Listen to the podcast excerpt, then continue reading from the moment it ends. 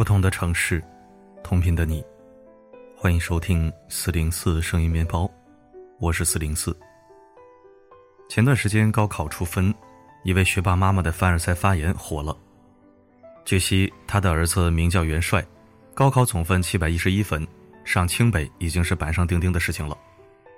记者在采访时，让他分享是如何教育出如此优秀的孩子的，他却说。家长不要把全部精力都投入到孩子身上，要有独立空间，只要过程努力就好了，不要太在意结果。一时激起千层浪，很多网友评论：“孩子优秀才这么说，如果孩子考四百分，还能这样说吗？”我见过很多学霸家长，他们从小就对孩子管教很严，付出了全部心力，没有说的这么轻松。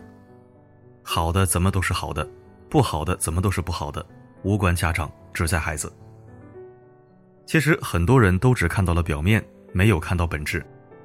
家长和孩子都要有独立空间，不是说撒手不管，任凭孩子自己去发挥，而是给自己留有一份能量，让自己去发光，用榜样的力量引领和陪伴孩子成长。正如美国作家爱默生所说：“孩子最终会成为什么样的人，主要取决于他从第一个教育者那里所接收到的爱的质量、陪伴和榜样示范。”花足够的时间去管孩子是父母的天职，但是花精力去培养自己、完善自己，也是教育最不能忘的事情。然而，现实生活中却有很多父母常常深陷以下两种教育误区而不自知。网上有这样一个段子：妈妈因孩子成绩不好骂其是笨鸟，孩子霸气回应：“世上笨鸟有三种，一种是先飞的，一种是嫌累不飞的，我是第三种。”妈妈问：“第三种是什么？”孩子说：“就是那种上一代飞不起来，却被他们逼着使劲飞的倒霉蛋啊。”虽然是玩笑话，但投射出了一个尴尬又现实的教育现状。很多父母对孩子很严格，拼命激娃、内卷，寄予孩子高期望，逼孩子上名校，可对自己却十分宽容，完全不注重自我成长。他们可以允许自己工作摆烂，但要求孩子必须考高分。他们可以自己瘫在沙发上刷视频、看八卦，却不能容忍孩子玩手机、打游戏。自己书都不愿翻一下，可骂起孩子却是头头是道。教育最忌讳的就是自己做不到，却逼孩子努力。没有行动的引领，再好的教育方法和技巧，最终都会失灵。记得有一次带儿子小雨去拜访朋友，刚好碰见他和他儿子在争吵，让你写作业专心点可你一会儿摸摸这儿，一会儿摸摸那儿，一会儿摸摸那儿，我就看个手机的功夫，你上几趟厕所了？因为我不知道吗？他儿子反怼：“那你怎么不说你陪我写作业这会儿功夫看了多少次手机了？你能不能专心点说完，妈妈又开始怒吼：“是我学习还是你学习？这是你不好好学习的借口吗？你看人家小雨每天一个人写作业，也没人看着，还不是照样学习好？”他儿子又接着吐槽。那你怎么不说人家小雨妈妈每天都在看书啊，而你人坐在那儿陪我，手里却刷着视频。孩子身上的坏毛病都是父母传染的结果。你嘴上说一套，实际自己却做另一套，这样的管教只会带来争吵，不可能让孩子服气。要知道，教育路上最可笑的谎言，就是自己摆烂，却希望孩子上进努力。看过一部纪录片《富哥哥穷弟弟》。揭露了从小被管和被放养的两个孩子截然不同的命运。哥哥从小被父母管得很严，要求他自律上进，学习用自己的劳动去换取劳动成果，所以他每天不是忙着修剪草坪，就是送报纸打工，一丝不敢懈怠。而对于弟弟呢，父母采用的基本是放养态度，什么活都不用他干，什么事也不让他操心，想吃就吃，想睡就睡，一切都随他去。不管他做多么蛮横无理的事情，偏心他的父母也从不打骂。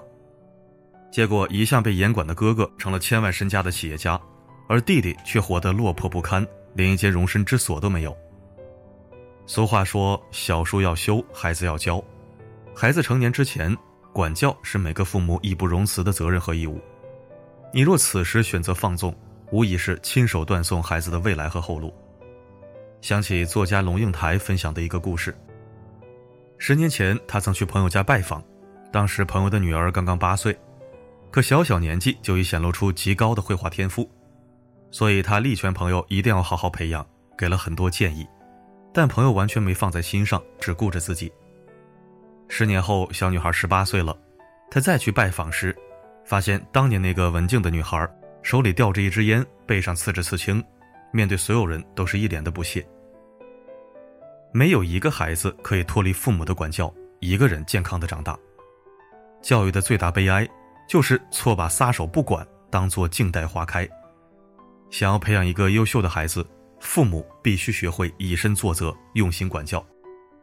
陶行知曾说：“我们对于儿童有两种极端的心理，都对儿童有害，一是忽视，二是期望太切。忽视则任其像茅草一样自生自灭，期待太切，不免揠苗助长，反而促其夭折。”一味的逼迫和盲目的放纵，都是极端的教育方式，都会毁了孩子。找到二者之间的平衡，让孩子无负担压力，又能自觉努力，这考验着父母的智慧。最理想的方式就是一半抚养孩子，给孩子充足的爱和陪伴，一半投资自己，用行动和榜样的力量唤醒孩子的内在动力。具体关注以下几点，教育将省时又省力。富养爱，给孩子充足的安全感。心理学研究表明，孩子零到六岁需要从父母那里得到足够的关注和爱，形成安全性依恋。孩子内心有了安全感，才能具有爱自己的勇气，活出自我价值。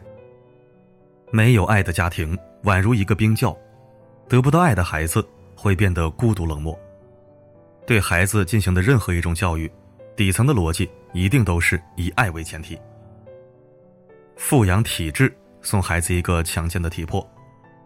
之前两会期间，校长唐江鹏曾提出过一个观点：好的教育应该是培养终身运动者、责任担当者、问题解决者和优雅生活者，是给孩子优秀而健全的人格。其中，培养终身运动者排在首位。只有分数赢不了人生的大考，给孩子一个充满活力的身体，孩子才能在学习上拥有生生不息的精力。有空带孩子多运动，这是送给孩子最实用的礼物。富养知识，带孩子多读书、见世面。西巴很多学霸的家庭教育，可以发现他们的父母都很爱带孩子阅读、旅行。比如今年高考七百二十六分的杨一鸣，母亲闲暇时光最爱做的事，就是陪着他一起泡在图书馆看书。双双报考清华的双胞胎兄弟杜一郎和杜佑郎。平日里，父亲就经常带他们天南海北的旅游。有句话说得好，知识在书里，更在书外。让孩子关门多读书，出门多见世面，就是最好的富养。富养劳动，培养孩子的独立。独自将三个孩子培养成才的犹太妈妈莎拉，她的教育方法就是让孩子参与家里的劳动。她说：“中国父母给予孩子的爱，不是太少，而是太多了。”不忍心看他们从小体验生活的艰难，只会导致子女们一辈子艰难。做家务、劳动看似是小事儿，但却是孩子教育当中不可少的一部分。孩子终究要离开我们独自生活，提早教会他们如何生存，如何独自解决生活问题，我们才能早早退出，让他们学会自理人生。二、投资自己，投资情绪。给孩子一个情绪平和的家。爸爸妈妈和孩子其实是情感的一个三角关系，维护这个三角关系稳定性的关键因素，其实就是稳定的情绪。一个暴躁易怒的父母，难以养成自信阳光的孩子。想要形成一个健康有爱的家庭模式，让孩子不受负能量影响，父母就要多多修炼自己的情绪管理能力，把坏情绪关在门外。把好情绪带给孩子，对自己的情绪保持觉察，发脾气前深呼吸，倒数一二三。父母情绪越稳，家庭越松弛，孩子幸福感才会越强。投资习惯，用自律给孩子做榜样。想起演员孙俪，平日里就对自己很有要求，他会坚持早起练字，按时完成打卡，也会每天运动，长期保持轻盈的体态。在工作上更是一丝不苟。两个孩子在其影响下也很自律，尤其是女儿小花，五岁就可以静心写出千字文，在运动和芭蕾的学习上也极富耐心。父母越自律，孩子越优秀。当父母把自律活成一种习惯，凡工作不拖延，凡娱乐不沉迷，生活规律，做事有条理，孩子自然会明白，约束和坚持才是生活的常态。投资头脑，用知识引领孩子成长。曾在网上看过一个真实故事：一个学文科的妈妈，为了帮助学理科的儿子逆袭，拾起放下了十几年的课本，从头开始学习理科。不懂的地方，他就查资料；不会的题目，他就找人问。每天花费的精力比儿子还要多，为的就是自己学会了、听懂了，再用通俗易懂的方式传授给儿子。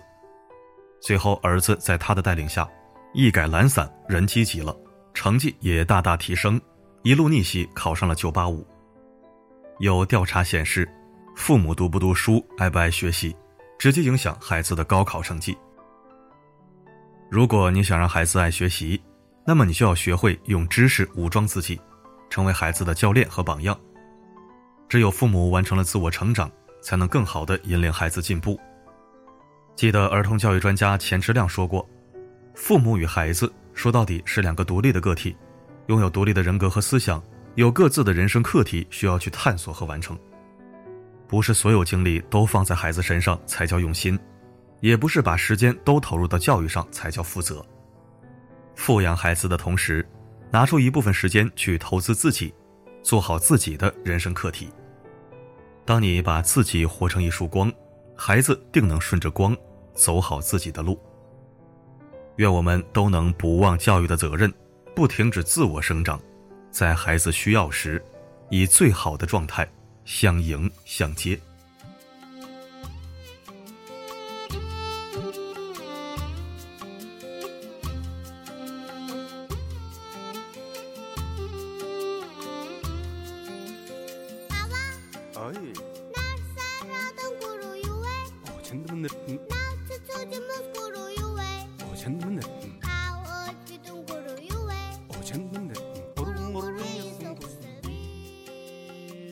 感谢收听。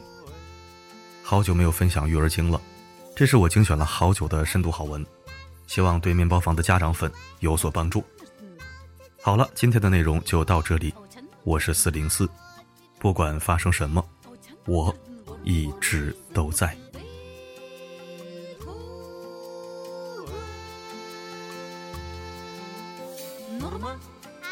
Навсара отонгоро юу вэ? Мэдгүй. Навч цэцэг жимс горо юу вэ? Юу вэ? Аунэ чинь битэн горо юу вэ? Аа